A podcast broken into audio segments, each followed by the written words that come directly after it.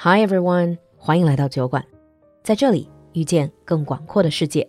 The project is funded by Top Taste Original, high quality products from Europe, an European Union campaign promoting the consortium of Abruzzo wines and the Piave DOP Cheese Consortium.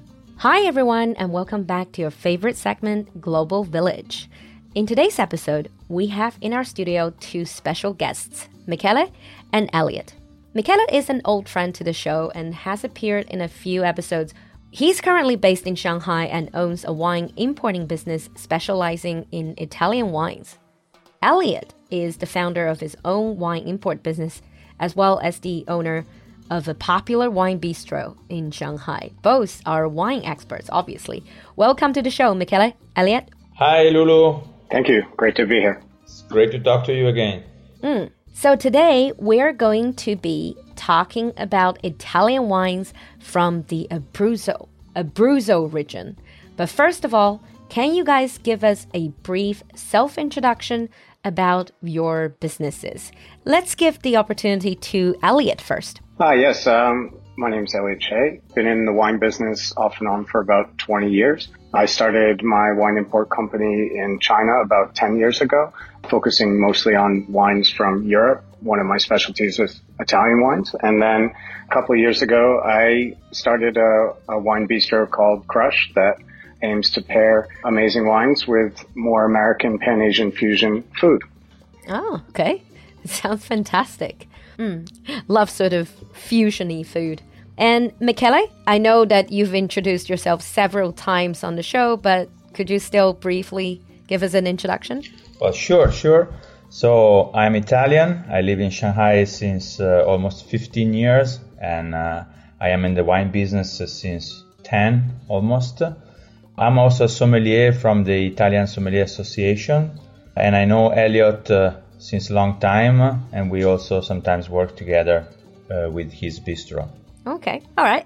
So, after the self introduction, I would like to jump directly into the whole Abruzzo wine topic. First of all, I would like to ask you to, as individuals, what is your impression? Not just as an importer or restaurant owner, but as just a wine drinker, a wine lover. What is your impression of Abruzzo wine? Elliot? I think that the wines from Abruzzo are quite versatile, really easy drinking, but also unique and complex at the same time, both the reds and the whites. I was actually quite surprised when I first tried them because I didn't think that they were going to be as good as they really are. okay. And um, what about you, Michele? Yeah, I totally agree with Elliot uh, on this part of the versatility of the wines. They have uh, they are they are very good in different kind of occasions and according the style you can use it really have a very very wide uh, applicability in the food pairing. And also not to forget uh, that uh, value for money is extremely high for an italian wine especially. Mm so that was your individual opinion. What about as an importer? I know for a fact that uh, elliot at your import business actually carries actually sells some of the Abruzzo wines, and you also serve them in your bistro, right? Yes, that's correct. Mm, and can I ask about like your customers? Do they like Abruzzo wine? Yeah, I think at first they were kind of questioning what is this wine, and then also confusing Montepulciano with the Tuscany region as well. But after explaining it to them, I and uh, having them try multiple ones, I think they've gradually become more acceptable to try more wines from the region and, and have really enjoyed them. Mm, sounds great. Michele, you're from Italy. The back in Italy, what's people's opinion about Abruzzo wine? Is it one of those? I know Italy has so many famous, world famous wine regions. How does Abruzzo feature Italian ranking? Well, actually, in Italy, we have this problem that we are uh, this huge wide range of varietals, of grape varietals and, and wine varietals that, that we have. It's also sometimes a limit. So we drink uh, a lot of local wines. So I'm coming from the north, from Verona, and the most popular wines there in my city are the wines that are from the territory. So, um, mm. and this is, let's say, that's the common people. If you go into a little bit more uh, knowledge, the kind of, uh, of consumers, of course, uh, the Montepulciano d'Abruzzo, or anyway the Abruzzo wines, are have a quite good reputation for the pretty easy drinkability. I would say so. Yes. Mm. Elliot, earlier on, you mentioned that some of your customers were a bit like pleasantly surprised by how nice Montepulciano d'Abruzzo tasted, and they thought it was from Tuscany, but it's actually from Abruzzo. So I would say, from an expert point of view, how would you differentiate? Like, how would you describe the difference in taste, in flavor, to let's say a wine beginner like myself? The difference between the Tuscany and Abruzzo, or yeah, Tuscany and Abruzzo, yeah. Well, the Tuscany wines are mostly made out of Sangiovese, so it's more of a drier, more acidic, more tart flavors, while mm. uh, the Abruzzo wines are can be both more round and juicy, but they're better also for drinking on their own, whereas the Tuscan wines tend to do better with food. They're more well-rounded and accessible at a younger age as well. Ah. And since you also do a lot of pairings in your wine bistro, in your wine bar, right? So, what kind of food, actually, speaking of pairings, what kind of food would you pair a Abruzzo wines with? For the higher level wines, uh, they go great with beef and with steak. I think mm. we've paired some of the reservas with our Wagyu beef. And then on the more for the regular stuff, I would say for people who just want to drink bottle, or if you have some of the old vine wines from there, they're more powerful for people who like higher alcohol and, and bigger wines. And then for Trebbiano, it's more to pair with fish for drinking during the day. It's quite refreshing. So that's what I would say. Mm, Trebbiano is white, right? Yes. Mm, okay, thank you. I'm getting a bit confused because obviously you guys are wine experts. You talk about this at like the back of your hands, but for our audience, many of them are real amateurs. They really don't know much about wine. So I would like to invite Michele to give us really a crash course of some of the most popular types of wine, both red and white, from that region. From Abruzzo. Well, definitely in red, the king, the absolute king is Montepulciano d'Abruzzo, which is uh, not just the most widely planted in the region, but is the second most widely planted uh, grape in Italy. So it's a, a, very, very important grape for the Italian system itself. And it's uh, in the younger version, it's very crispy, very fruity, the soft tannin almost uh, non-perceptible sometimes, uh, and the acidity is, is the main component. So this makes makes it uh, very refreshing. Can be drunk uh, in multiple occasions. Can be drunk by itself. Uh, can be drunk as an aperitif, or can be used to pair uh, simple food Mm. Sorry to interrupt here because you mentioned the tannin level. Yeah. I've actually heard that from some of our other guest speakers in this in this whole series. Is that true that Abruzzo wines, especially at Montepulciano, it has much less tannin, has much lower tannin level compared to some of the other well-known Italian wines like the big wines like Barolo? Yeah, yeah, yeah, definitely it's a, on another level, I mean, lower or more approachable in terms of tannin than Nebbiolo or uh, Sangiovese. Nebbiolo, I would say, is uh, probably the mm. most tannic grape that we have in Italy. M- uh, maybe Sagrantino. Like, Sagrantino is even stronger. It's Sagrantino, it comes from Umbria, which is a region bordering Abruzzo. Anyway, Montepulciano, it's really in his younger version, uh, non-oaked, uh, more fruity. It's uh, very, very approachable also for beginners because uh, the tannin is kind of difficult to be understood, to be faced. It's an acquired taste, I have yeah, to say. Yeah, yeah, I would say so, yeah. yeah, this is speaking from experience. We actually held a, a few wine tasting events before, and then we prepared some of the, those really, really big quite expensive wines yeah. was very high tannin and then it really you need experience and you need an you need to learn to how to love them and how to understand the tannin uh, yeah exactly. And quite surprisingly or unsurprisingly those big wines are not as well received And then during those tasting events, because most of the participants were quite amateurish, so they were actually complaining about the more expensive wines, saying that it's they don't taste good because it has a very high level of tannin. Yeah. so that's speaking from experience. I think definitely it sounds like Abruzzo wine with its lower tannin level. It seems like it's going to be a lot friendlier and a lot more, like you said, approachable, especially to maybe some of our audience. Yeah, it's definitely like that. But as Elliot said before, in their refined versions, the Riserva or uh, specific uh, little crus, Montepulciano can uh, mm. can arrive to very very high points uh, of taste and aromas. Can be a very complex uh, and structured wine uh, that has nothing to envy to the big Italian wines, Brunello or or Nebbiolo. Yeah. So I am a white wine drinker in general. I prefer. I'm definitely. Ah, I I'm, see. Yeah. yeah. So you just mentioned Montepulciano. That's red. Yeah. Uh, what is the famous white Trebbiano, like Elliot just mentioned? Yeah, Trebbiano. It's definitely the most popular. It's the most popular grape, white grape of Italy, and in Abruzzo it thrives.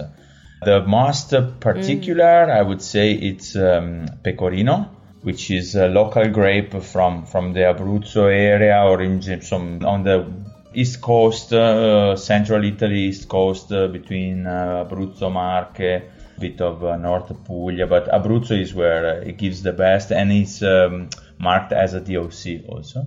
Yeah, yeah, yeah. I see. These three, I would say, they make probably the 95% of the total production of Abruzzo wines. Mm, I see. And now back to Elliot. So I'm going to ask a technical question, and then just because a lot of our audience would have very limited knowledge about wine. You mentioned Riserva. So I've seen that on Italian wine bottles. Could you give us a, a very brief introduction what that is? Is that a category of any particular wine? Um, Riserva is more, uh, each region has different uh, qualifications for what a Riserva is. A lot of times it has to do with the, the amount of years it needs to be aged before it can be released. For Montepulciano d'Abruzzo, the Riserva it needs to be aged for a minimum of two years, and nine months of that has to be in oak. And uh, I believe it has to be at least 12.5% alcohol. I see. So compared with uh, what you call like young wines, reserve is definitely the higher end, would you say? Yeah, that I mean, because you have to age them, they're going to cost more money, and because you have to use oak barrels, so it costs the winemaker more to produce and a longer time to store. But you get the value with the complexity of flavor, especially with the better wines and, and their integration with oak. Mm, I see. Now, moving slightly away from the Abruzzo wines themselves, can I ask you, Elliot, in your import business? Do you import mostly Italian wines or just you said you mentioned Europe. I was wondering if, it's more Italian or more French. For me, I'd say one third of my portfolio is probably from Italy. I just think that they're, the wines are, are very good with food and for everyday drinking. And, uh, I just, I fell in love with them at a, from a young age. And so they've always had a, a soft spot in my heart. Yeah. I mean, as an outsider, I have an uh, observation. Um, you can make a comment as if this observation is true or not, being someone in industry.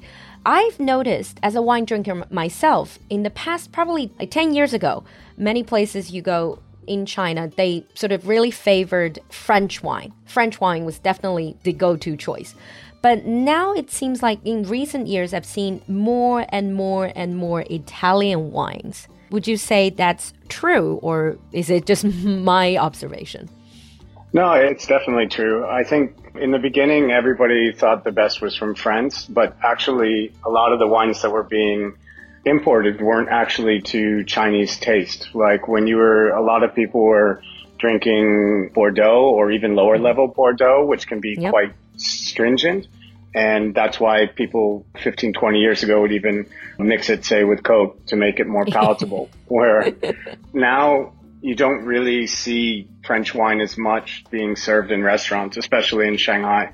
You don't see much Bordeaux being served anymore. And I think with Italian wine, there's just so much variety and so many different flavors that it's become much more interesting to the Chinese consumer. Mm, yeah, okay. That is the same as my observation as a consumer. Now, Michele, what about you? What kind of market trends you have observed in a Chinese market or maybe even in Shanghai specific market in general? Like, I know you mostly do Italian wines, right? Yeah, uh, more opening to other countries that uh, to other producing countries. And this goes together with the fact that the level of uh, knowledge of the people it's growing. So there is more people that is uh, a knowledge about wines, and they realize that there is not just one producing country, but there are many. And then also mm. the younger generation, the new drinkers, uh, they are, uh, as young people often doing, they are more open to experiment, to try new things, uh, finding exactly a more a different kind of approach with Italian wines compared to big bold reds from the Bordeaux region also exploring other regions of France, for example. And uh, I, mean, I personally go often to Crush to Elliot's Bistro to learn more wine. And also from, from Italy. So mm. this is uh, what is the trend. The, the trend is people want to learn more when they want to learn more, to learn more, sure they will discover Italy, and that's a huge platform to learn about wines because we, we have uh, so many local grapes, uh, and also we grow the international varietals, and you have every kind of taste from the very astringent tannic, big bold reds uh, to lighter bodied uh, whites to sweet wines. we have every region has yeah. its particularity. I think it's a good trend actually. Yeah, even just to try to sample all sorts of Italian wines, that's like a job for a lifetime, really. you have just simply so many types of grapes, so many great wines. Never stop learning. Yeah. Talking about learning, talking about getting wine related knowledge, let's direct a question back to Elliot. So, people, as a restaurant owner, as a wine bar owner, uh, over the years, have you noticed that people who came into your wine bar, wine bistro, have you noticed that they are now getting more informed? I'd say that they are more informed, but one of the things that I love about Crush is that we, our goal is to have people try new things or different versions of, of things that they already like. So I think that there's been a recent trend in the world, but especially in China with natural wines. And mm. now I find that people are more coming back to try more classic wines. And that's what I think uh, Italy excels at. Oh, so they're going back to classic wine. Yeah, I'm, for me, the, the main difference is that when you have a lot of the best producers, when the wines are very young, they're not very accessible, which is partially, I think, the problem that a lot of your guests had with drinking like Barolos or Brunellos that were very expensive. Um, mm. Because when they're young, they're just not very accessible. And also, if you don't have them with food to mellow out the tannins, then it, it makes it quite difficult. That's what I would say. I see. Now, as we're coming to the end of our discussions, I would like to ask both of you, because you both seem to like wine from the Abruzzo region, and then you seem to have high hopes for wines from that region. So I would like to ask you to give like a, a general, probably looking to the future, as in the growth potential of Abruzzo wines in terms of getting them imported into China. Let's direct question first to Michele. Yeah, well, I see a huge potential because first of all, there's availability of the wine. So Abruzzo produces a lot. Montepulciano is a widely produced grape, and also because of mm. this uh, friendly price uh, compared to many other regions. There could be a big growth. There is room for expansions for the wines of Abruzzo, especially the reds.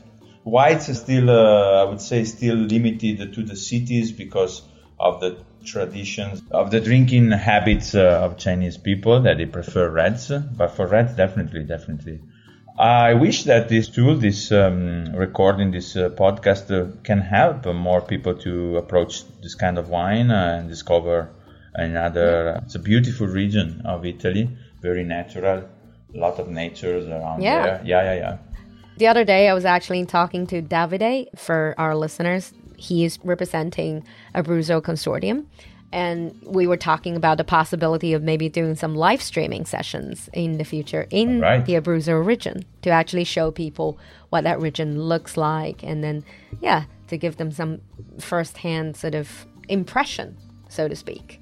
So, Elliot, what do you think about the future of importing Abruzzo into China? I think it has a bright future. Like Michele said before, the price point is probably its greatest advantage because hmm. The wines at the lower price point are, are a higher quality than comparable wines from other countries. I find there's a much broader range of delicious wines, and whereas in most countries the wines at that price point are, I wouldn't say are crowd pleasing.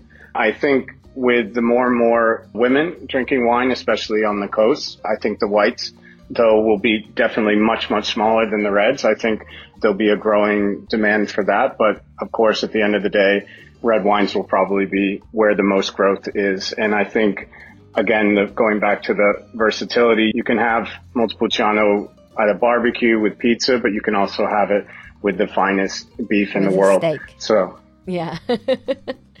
yeah, I mean, it's everybody gets caught up in a lot of people get caught up in in names and regions, but mm. at the end of the day, it's what you taste and the beauty of that that will be having people come back to the region. Exactly. Yeah, I think, like I said to Roger the other day, Roger is a wine expert, sommelier, also a restaurant owner, bar owner in Xiamen. And then he was commenting on the fact by the end of the day, well, especially now, the trend is people are moving away from thinking of wine as a way to show off status, but more as just something to enjoy with friends or on your own. So, on that note, we're going to wrap up today's episode. Thank you so much, Elliot, and thank you so much, Michele, for coming to the show and sharing with us this wonderful knowledge about Abruzzo, the region, and also its wines. My pleasure. Thank you very much as well. It was, it was a great conversation. Thank you, Lulu. Okay,